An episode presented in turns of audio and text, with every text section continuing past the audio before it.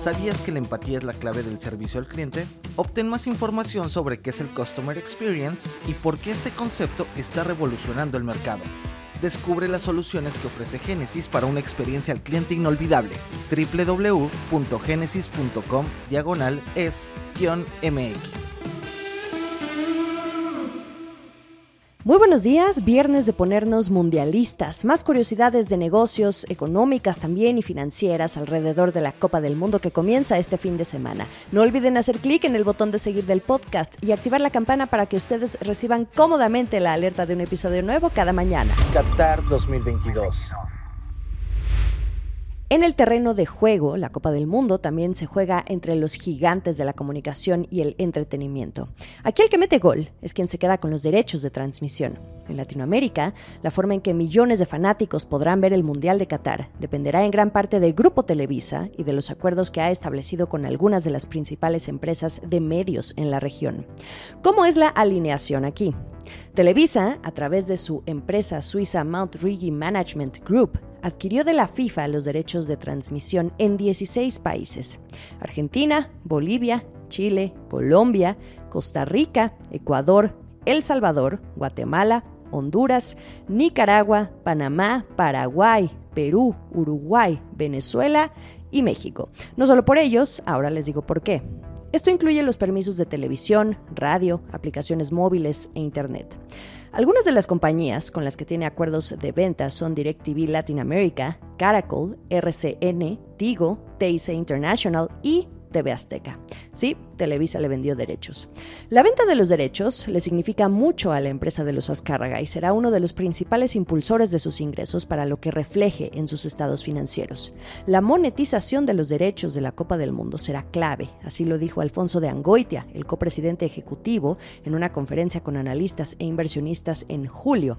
Tener los derechos también representa un importante costo y lo mismo la enorme inversión para cubrir el evento por un mes. Por eso también la clave está en la publicidad y que hoy es un segmento que las televisoras se disputan con las redes sociales, hoy los nuevos competidores. Gran parte del presupuesto de las marcas ahora se va para allá. Ahora, este será un fin de semana muy importante para el negocio en todas las pantallas, televisión, radio, celulares, lo que me digan. En el caso de México, la inauguración se junta con el buen fin, el momento de mayor oferta y demanda del lado publicitario. Y además aquí Televisa se está agarrando su propio maratón Guadalupe Reyes y que ya lo activó desde las fiestas patrias. Hace unos días, en conferencia de prensa, Adrián Ortiz, quien es el director general de planeación comercial de Televisa Univisión, dijo en conferencia de prensa que la empresa puso en marcha una estrategia vinculada al Mundial con 100 días de celebración, iniciando con las fiestas patrias en septiembre y culminando con las festividades decembrinas. De ese tamaño están dimensionando el manjar publicitario y además dijo que esto logró atraer a 30 nuevas marcas que nunca se habían anunciado durante una temporada mundialista y que no necesariamente están enfocadas en el público masculino.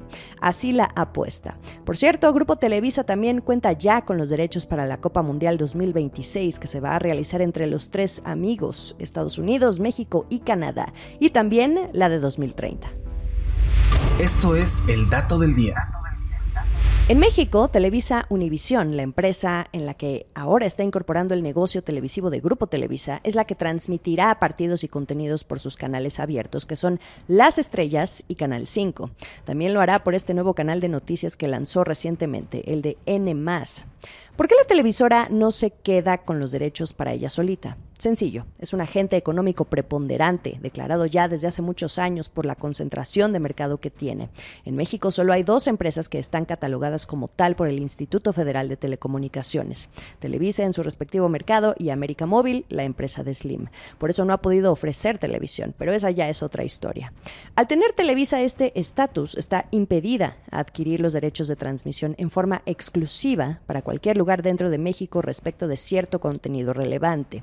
En el caso de la Copa del Mundo, esto significa las ceremonias de apertura y clausura, las semifinales y finales y también 16 partidos. Por eso comparte, bueno, monetiza con ello.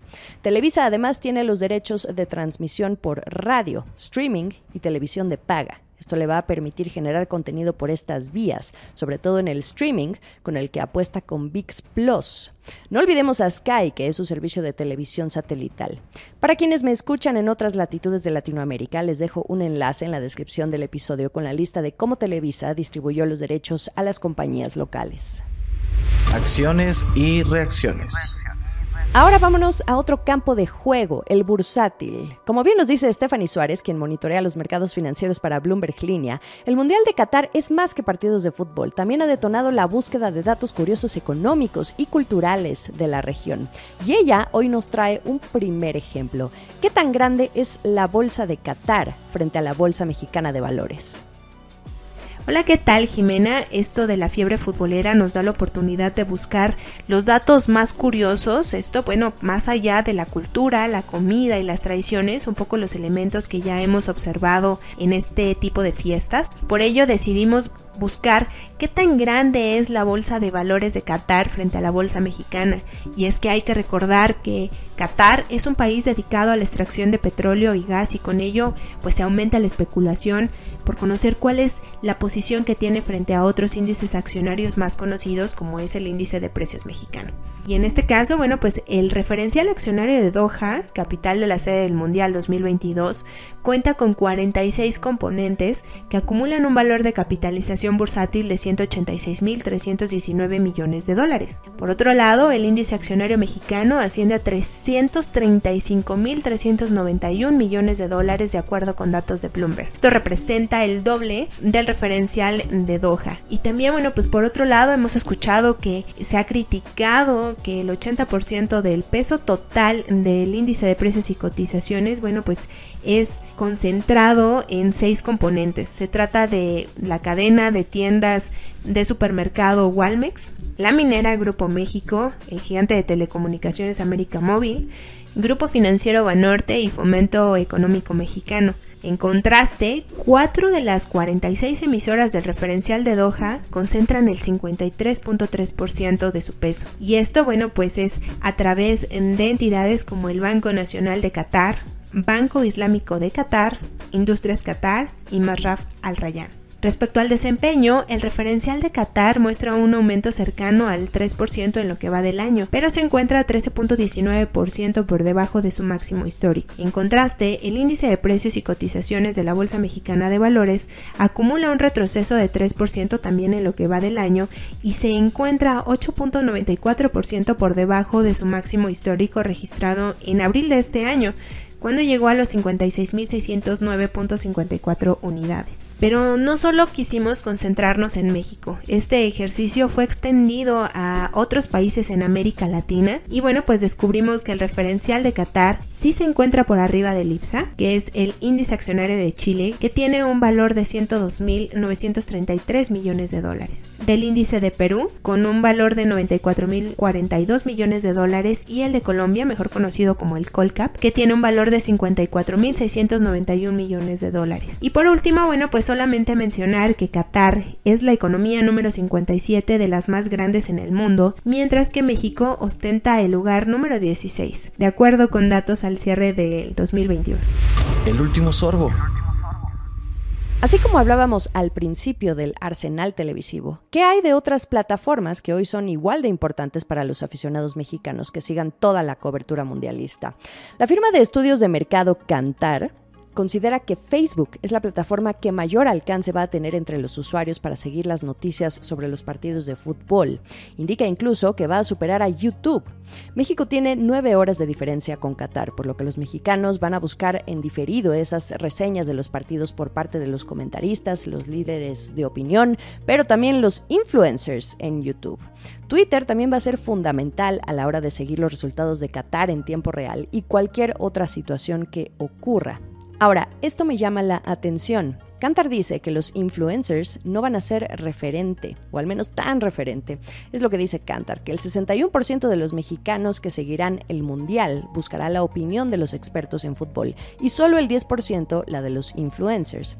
Al final, yo creo que todos van a tener algo que aportar, sobre todo en TikTok, por ejemplo, no solo en términos de análisis de lo que ocurre en la cancha, sino en todo lo que ocurra las próximas semanas alrededor de este evento. La generación de contenido va a estar más que a tope.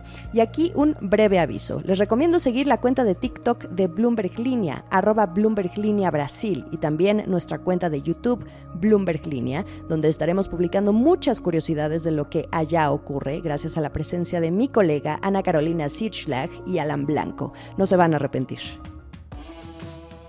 Viernes inicia otro fin de semana largo, el último del año. Espero hayan disfrutado este episodio especial sobre algunas curiosidades de Qatar desde la perspectiva de negocio. Todavía hay mucho que contar y lo seguiré haciendo en los próximos días. Rápidamente, ¿qué episodio les gustó más de la semana? Les dejo como ya es costumbre la encuesta al darle clic al episodio. Nos escuchamos el lunes. Esta fue la estrategia del día, escrito y narrado por Jimena Tolama, producido por Arturo Luna y Daniel Hernández. Que tengas un día muy productivo.